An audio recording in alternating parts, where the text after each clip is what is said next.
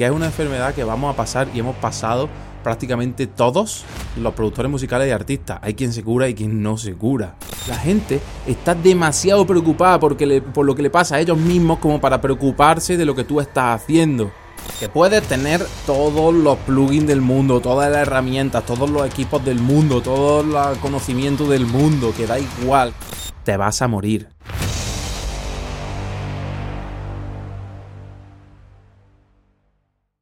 Hola, ¿qué tal? Bienvenido, bienvenida a un nuevo episodio de Musical Mindset Project. Este es tu podcast, este es tu contenido para artistas y productores musicales que quieren primero elevar su máximo nivel vital, llegar ahí para luego elevar su máximo y llegar a su máximo nivel musical. Yo soy Juanpa. Y hoy en este capítulo 5, episodio 5 de la temporada 1, por supuesto, vamos a hablar sobre la procrastinitis musical aguda. Suena enfermedad, ¿verdad? Pues casi que es una enfermedad que vamos a pasar y hemos pasado prácticamente todos los productores musicales y artistas.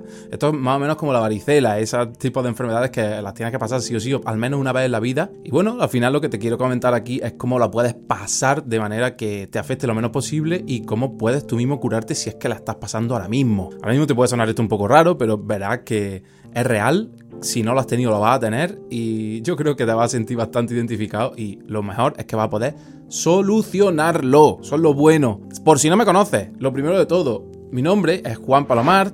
Juanpa también me conocen los amigos, conocidos, todo el mundo. Tú también me puedes llamar Juanpa. Y soy ingeniero de sonido, concretamente desde hace desde 2015, ahora como 8 años, un poquito más. Pero también soy productor musical y empecé como DJ en 2008. Es decir, llevo unos 15 años. ¿Quiere decir esto que sé más que nadie? Por supuesto que no. Pero la experiencia es un grado y es verdad. Te lo digo, eh, quizá, bueno, quizá no, seguro, dentro de 10 años pensaré que ahora, después de estos 15 años no sabía nada y que al llegar 25 sé mucho más, pero de eso se trata, de crecer. Yo sí tengo que mostrar y que enseñar y que aportar mucho a las personas que llevan menos tiempo y incluso a lo mejor por el tipo de vivencia a gente que también lleva más tiempo en la música. Entonces, por eso estoy aquí, por eso hacemos este podcast. Lo que te quiero decir con esto es que ya llevo un bagaje detrás, llevo un tiempo y creo que puedo compartir cosas muy interesantes que sé que me han pasado a mí, que han pasado a compañeros, para que tú no las pases, las resuelvas y en el menor tiempo posible progreses tanto personalmente, mentalmente, como técnicamente para crear tu música. Dicho esto, también te puedo contar, y lo digo en todos los episodios, por si es la primera, el primer episodio que ves, eh, yo hace seis años estaba literalmente viviendo en, un piso en obras, no tenía fachada de fuera, daba a la calle, yo cerraba la habitación, mi, habitación donde dormía, que era la única habitación disponible, y si la abría, entraba por el pasillo y el pasillo había el salón y había una pared fuera, a la calle. Dirás, Juanpa, estás loco. Mm, no, bueno, sí sí, quizás sí, no sé, según tu baremo de locura, pero lo hacía porque así ganaba, mm, bueno, ganaba, conseguí mi primer empleo becado programando como ingeniero de sonido, pero bueno, ahí estaba más enfocado al software, programando en una multinacional y me pagaban 360 euros al mes. Mm, ahora lo pienso y digo, madre mía. Pero bueno, al final todos tenemos que empezar y pasar por eso. Entonces, yo me fui a ese piso en obras de mi tío para poder aprovechar esos 360 euros, no pagar ningún tipo de gasto y bueno, si podía ahorrar un poco, también iba ganando experiencia en eso. Total, que me di cuenta que eso era una mierda, que no me gustaba nada. Eso hace 6 años, eso fue en 2017. Y en 2018, por ahí, digo, voy a empezar mi propio proyecto. Empecé mi propio proyecto, ingeniería musical, pero no pude terminar, no pude empezarlo como quería porque tuve que dejarlo en pausa, me quedé a euros en mi cuenta en todo y creía que era mejor capitalizarme. Total, que me fui a Marbella, estuve dos años trabajando en Marbella aproximadamente eh, como ingeniero de sonido jefe de una empresa que se dedicaba a sonorizar festivales y los clubes más importantes de Marbella. Si eres de España, pues probablemente conozca a Olivia Valer, eh, conozca a Momento, eh, Ocean Club, no sé, muchos, todos, la, mayoría que hay por allí, Playa Padre, todos lo llevaba yo y lo llevaba mi equipo, pero tampoco me llenaba. Total que en 2019, a finales, ya digo, mira, fuera esto, nos ponemos a tope a crear mi propia empresa de producción musical, de negocio musical online, 100%, que es lo que estás viendo ahora, parte, ingeniería musical, el proyecto de la academia, y nos ponemos a tope. Total que llevo cuatro años, ya no me enrollo más, llevo cuatro años en esto, hemos conseguido, el último año se facturó, facturó de beneficio neto, más de de 50.000 euros al año. Millonario, un Lamborghini, no tengo aparcado la puerta. Que vivo increíblemente bien, por supuesto. Que probablemente tenga un Lamborghini en un futuro aparcado la puerta. Sí, te lo diré. Y vamos a ver mi recorrido. Y vamos a ver aquí, si me sigues, vamos a ver cómo lo consigo yo para que tú también lo puedas conseguir. ¿Ok? Dicho esto, vamos con el podcast. Si es la primera vez, repito, primero doy un extra. El extra no tiene nada que ver con el título. Es decir, no tiene nada que ver con lo que vamos a ver ahora, que es la procrastinación. Ese es el pilar de este episodio.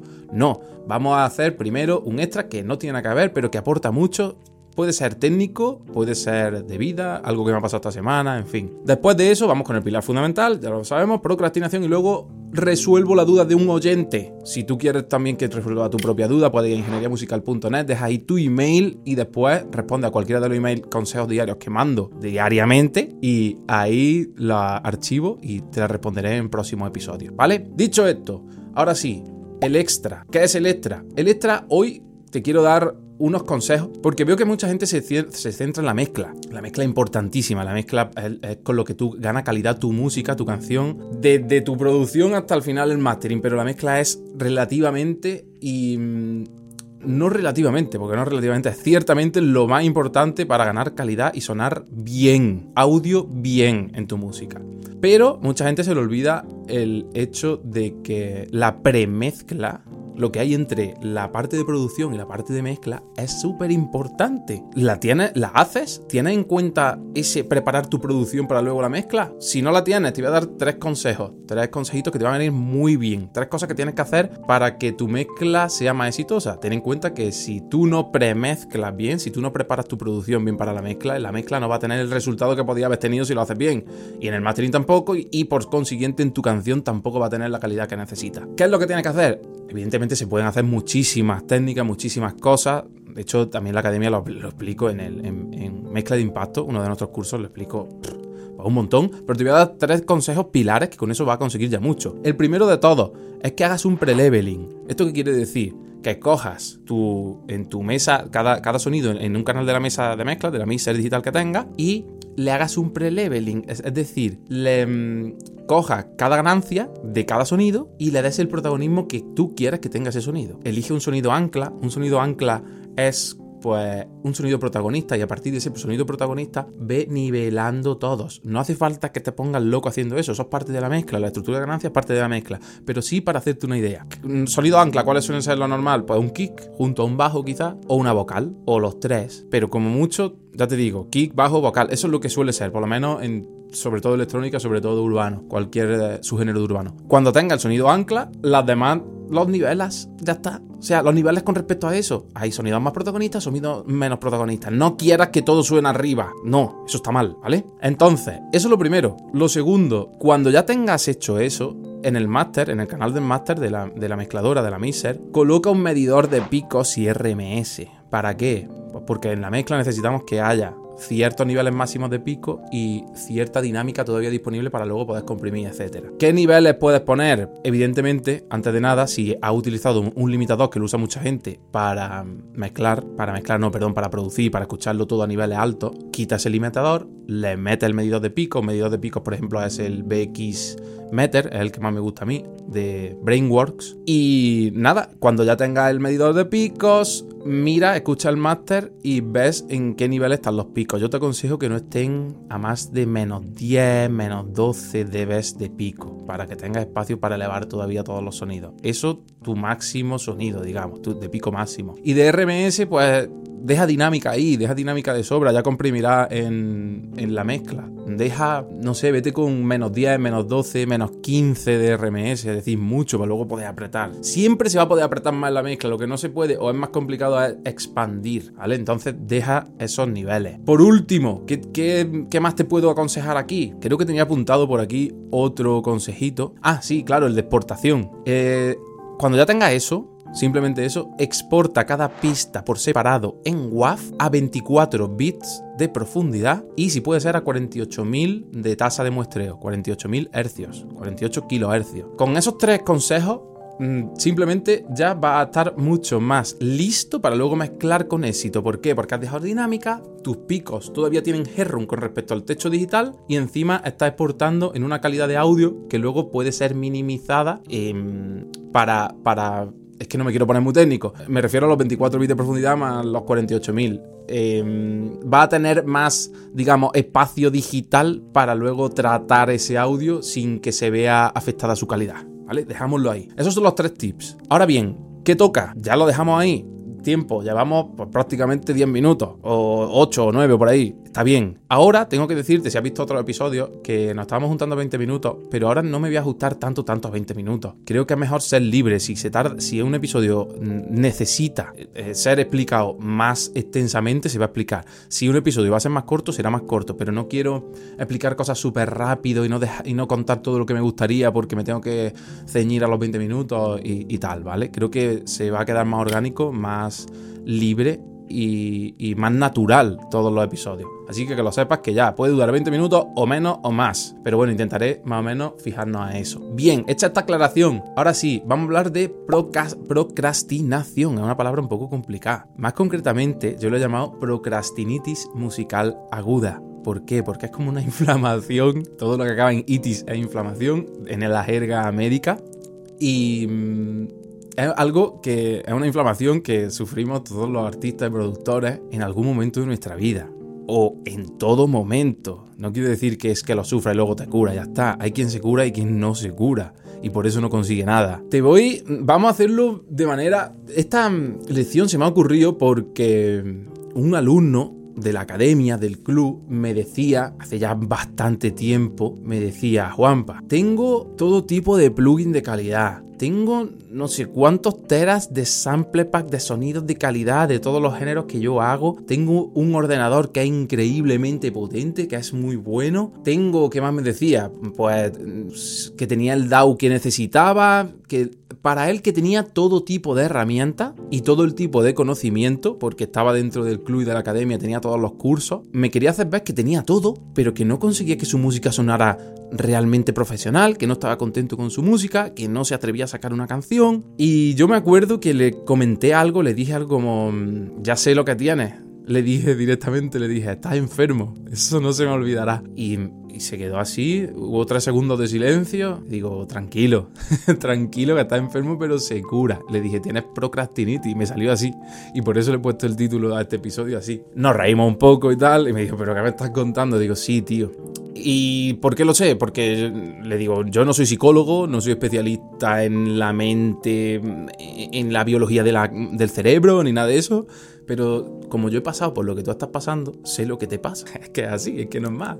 Y, y se lo expliqué y le dije, el problema que tú tienes es que estás prorrogando. La procrastinación, la procrastinación no es más que excusarte para no hacer algo hoy y hacerlo próximamente. Eso no, la procrastinación no solo es un pecado o una enfermedad que tengamos los productores, lo puede tener cualquier persona, por ejemplo, cuando dice, mañana voy al gimnasio o ya el lunes empiezo la dieta. O ya el lunes llamo a X para decirle X y cerrar X negocio. Seguro que te suena, seguro que lo has hecho. Eso es muy humano, tío. No pasa nada si lo has hecho. Es que es muy humano. Lo que pasa es que tienes que evitarlo. He visto una imagen hoy sin venir a cuento, me ha salido en Instagram una imagen que es súper, súper reveladora. La voy a ver aquí en el móvil para describírtela, pero si la estás viendo en YouTube o en imagen en, en Spotify o lo que sea, pues te la pondré por aquí. Y es una gráfica que pone en una parte progreso y en otra tiempo, en el eje Y pone progreso, en el eje X pone tiempo y luego pone eh, si tú empiezas hoy y luego pone abajo, lo estarás viendo aquí en pantalla, pero si no te lo describo, hay otra gráfica que pone progreso en el eje vertical y tiempo en el eje horizontal y pone si tú empiezas cuando estés listo. Evidentemente, la de que pone si tú empiezas hoy, pues el crecimiento de esa curva es mucho mayor y el de si tú empiezas cuando estés listo, es, empieza mucho más tarde en cuanto a tiempo, es decir, cuando eres más mayor y el progreso es mucho menor. Al final esto es procrastinación. ¿Cómo se puede evitar esto? Se puede evitar de varias maneras, pero ya te digo que necesitas evitarlo, necesitas evitarlo. He apuntado por aquí tres tips, creo, tres consejitos para que te vaya mejor esto y puedas mm, evitar un poco la, procrastinación. Déjame que lo encuentre en... Sí, bueno, no son tres consejos, son tres verbos. En tu caso, en nuestro caso, ¿cómo se evita la procrastinitis? ¿Cómo se cura? Practicando, produciendo, haciendo. Quédate con eso pero no solo para la música, para lo que tú te propongas. Que está muy visto, que ya te lo han dicho mil veces. Joder, si la has escuchado mil veces, quizás es porque es cierto. ¿Te has parado a pensar eso? Volviendo a lo que le pasaba a este muchacho, que me comentó eso, a este alumno, al final llegamos a que le pasaba que tenía miedo, tenía miedo de sacar su primera canción y que no le gustara a la gente, recibir críticas y esa era la excusa, la de que no tenía la herramienta suficiente, era la excusa que se ponía para no sacar su música. Qué suerte, qué suerte que lo vimos y de un plumazo se lo quitamos. Tú piensas, bueno, ya has visto la gráfica, la gráfica que te he explicado. Cuando estés listo, te vas, a, dar cuenta que no estás listo, nunca vas a hacer lo que quieres, cuando menos te lo esperes vas a tener 80 años y te vas a arrepentir. Eh, máximamente de no haber hecho ahora lo que tenías que haber hecho en el pasado. O sea, de no poder haberlo hecho ahora, cuando ya crees que es demasiado tarde. Es que yo me he encontrado gente con 23, 25 años que se cree que ya es tarde. Te lo digo porque, bueno, gente, incluso yo, a mí me pasaba. Yo me acuerdo, ya lo he contado alguna vez por otro lado. Yo con 21 años veía Tomorrowland y veía a Nicky Romero con 23 años pinchando en Tomorrowland. Y yo decía, ¡buah, qué locura! bueno, me quedan dos años, podré estar allí, ¿sabes? Lo típico de la ilusión, tal. Cuando cumplí 23 años y no estaba en Tomorrowland, decía, ya voy tarde. ¿Qué, ¿Qué, voy a hacer ahora si es que ya voy tarde? Ya me estaba comparando con gente, eso, es fatal. Pero bueno, al final lo que hacía es procrastinar. Bueno, si ya voy tarde, bueno, ya haré esto, bueno, ya haré lo otro. Bueno, soy joven, también lo pensaba desde el otro punto de vista. Tengo 25 años, tengo 23. No pasa nada, ya lo haré, ya lo haré, ya lo haré. Al final, ¿qué? Pues no lo hacía. O lo hacías tarde, o lo hacías mal, o lo hacías frustrado. Yo creo que me entiendes y creo que, que te pasa o que te ha pasado en algún momento. Y simplemente para ya solucionarlo del todo, eh, se resume en una frase súper rápida, súper fácil. Te vas a morir, te vas a morir. No sabes cuándo. Nadie te garantiza que te va a morir a los 90 años. ¿Quieres hacer ahora tu música y sacarla? Y si te mueres mañana, morirte a gusto por haber hecho lo que sentías o haberlo hecho con, aunque lo hayas hecho con miedo, piénsalo, piénsalo, dale una vuelta hazlo, practica. La gente, si te pasa lo que a este alumno, la gente está demasiado preocupada por lo que le pasa a ellos mismos como para preocuparse de lo que tú estás haciendo. Si alguien te critica, te está dando valor. Te está dando valor ¿por qué? Porque está diciéndose a sí mismo que no es capaz de hacer lo que tú te estás atreviendo a hacer. Las críticas siempre llegan de abajo. No tengan miedo a sacar tu música. No tengan miedo a sacar tu música. Te lo repito. Evidentemente, las primeras canciones serán peores que las siguientes, pero eso va a documentar que eres real, que empezaste aprendiendo. Y eso es lo más potente que puedes tener en tu carrera musical. Entiéndeme, no saques una birria. Ten un poco de de sentido común y tienes que saber valorar con la calidad que estás haciendo algo. Si no sabes qué calidad tiene lo que estás haciendo, bueno, pues mándamelo por DM a arroba ingeniería barra baja musical al Instagram. Si puedo le echo un vistazo, aunque solo lo suelo hacer con la gente del club y de la academia, pero bueno, si puedo, le echo un vistazo. Intento hacerlo, si no estoy muy cargado de, de, mensajes directos, etcétera, etcétera. Pon, colabora, haz, pero no tengas miedo. Repito, te vas a morir y no sabes cuándo. No creas que te vas a morir a los 90 o 100 años y ya harás con 75 tu temazo. Es ahora, es ahora. De nada sirve que, que siga 57 cuentas de producción musical en Instagram. De nada sirve que veas este podcast ni siquiera, ni que veas 10 podcasts más de industria musical y de producción. De nada sirve que veas entrevistas de los mejores productores del mundo o cómo hacen cosas en YouTube. De nada sirve ni siquiera que te apuntes a una academia para aprender si luego no practicas, si luego no haces, si luego no sacas más aprende es aprendiendo de los errores de lo que ya has practicado antes. Y eso es la solución a la procrastinación. Hacer sin miedo. Al final la procrastinación viene del miedo, si te fijas. El miedo por algo, que ya te pones excusas y ya no lo haces. Es así. Que puedes tener todos los plugins del mundo, todas las herramientas, todos los equipos del mundo, todo el conocimiento del mundo, que da igual que si no haces no consigues. Entiéndeme, esto no quiere decir que no te tengas que formar. Esto no quiere decir que no tengas que tener unos mínimos viables de recursos para poder sacar tu música. No quiere decir eso. No quiere decir que te cojas el móvil y, con eso directamente hagas música, cantes, produzcas. Entiéndeme, pero la mayoría pecamos de creer que necesitamos recursos y que la solución está fuera de nosotros, la solución está dentro de nosotros, el progreso está dentro de ti, no fuera por factores externos. La única herramienta que debes tener bien es la mente, es la mentalidad, es el mindset, es tu desarrollo personal. Por eso hago tanto hincapié en esto, por eso este podcast se llama Musical Mindset Project, porque me he dado cuenta al tiempo de los años que es mucho más importante tener un buen desarrollo personal y una mentalidad correcta para triunfar en la música, mucho más que tener todos los equipos del mundo. Deja de trazar el plan perfecto y hazlo ahora. Creo que ya ha sido suficientemente pesado, hecho suficiente hincapié como para que se meta en tu subconsciente, en tu límbico y hoy ya al menos cuando ya lo has escuchado esto te quedas pensando en lo que te acabo de contar. Así que aquí dejamos esta parte y nos vamos a la tercera parte, parte final de este episodio. Espero que te esté ayudando. A mí me hubiera encantado que me hubieran dicho esto pues hace 10 años, 15 años. Seguro que hubiera progresado muchísimo, muchísimo más rápido. Ahora vamos a leer la pregunta del oyente que nos comentaba. Mira, es esta. Nos preguntaban al email, uno de los oyentes, cómo puedes llegar a personas que puedan formar parte de tu equipo para llevar a cabo tu proyecto musical, siendo un artista emergente, no siendo un artista consolidado. Por ejemplo, ¿Cómo puedes llegar a tu futuro manager, productores que quieran colaborar de verdad contigo y confiar en tu proyecto y, visión a y que tengan misión a futuro contigo, etcétera, etcétera? Esto es sencillo. Números. Números. Para llamar la atención de alguien del sector, debes tener números. ¿Qué son números? Pues son que ya tengas strings, plays, que tengas seguidores. Esto no quiere decir que tengas un millón de seguidores, ni 10 millones de plays, pero que sí que tengas cierta comunidad, ciertas personas que te siguen. Lo va a tener mucho más fácil para abrir relaciones con mucha gente de la industria. Y en la verdad, es la realidad. ¿Qué pasa? Bueno, pues puedes tener la suerte de tener a alguien cercano mm, que ya confíe en ti, que sepa lo bueno que eres y que sea alguien que ya está en la industria musical. Si tienes esa suerte, joder, pues de lujo, pero no es lo normal, no es lo normal. No se suele dar eso de eres súper bueno, yo soy un manager, eres súper desconocido y te voy a hacer llegar a lo más alto. Eso es de película, eso no existe. Pero en caso de que existiera, por un 0,001% de posibilidades, si te llega esa oportunidad, te cruzas con alguien, siendo tú totalmente desconocido y no teniendo números, lo que necesitas es tener buena música. Como te pilles sin buena música, no consigues nada. Está claro, ¿no? Es que al final parece que, olvidamos que se trata de hacer buena música. Y buena música no quiere decir un género concreto, quiere decir que tenga calidad y que dentro de su género suene bien. Ya está, no va de género. Pero que no se te olvide que tienes que tener buena música. Y cuanto mejores números tengas, más fácil lo vas a tener. Más conexiones significativas vas a hacer dentro del mundo de la música.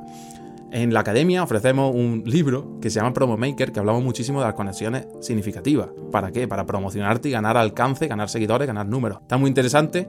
Si quieres conseguirlo, mándame a un DM Instagram que diga Promo Maker Promomaker o como quiera y, yo te paso el link por si lo quieres, ¿vale? Luego hay una parte que lo estoy viendo aquí, hay una parte mm, de, esta pregunta que es cómo, cómo puedes llegar a gente desconocida del sector, es otra parte que me, que me decía esta persona, este oyente, y cómo puedes llegar a gente desconocida del sector, también lo cuento mucho en Promomaker, en este libro, pero básicamente hay dos formas, a partir o apalancándote de ir a eventos físicos que tengan que ver con la música que haces y en general con la industria musical o lógicamente vía online. Eventos físicos, pues ir a festivales y hablar con los promotores de los festivales, ir a clubes y hablar con los dueños de los clubes, con los DJs de los clubes, eh, con el entorno musical que vaya por esos clubes y discotecas. Ir a eventos musicales, ferias, cosas de cultura que tengan que ver con música, depende de que tu género, está claro. Ir a entregas de premios si puedes, conocer a gente, ya te digo, mm, mm, crear relaciones significativas desde el punto de vista del el interés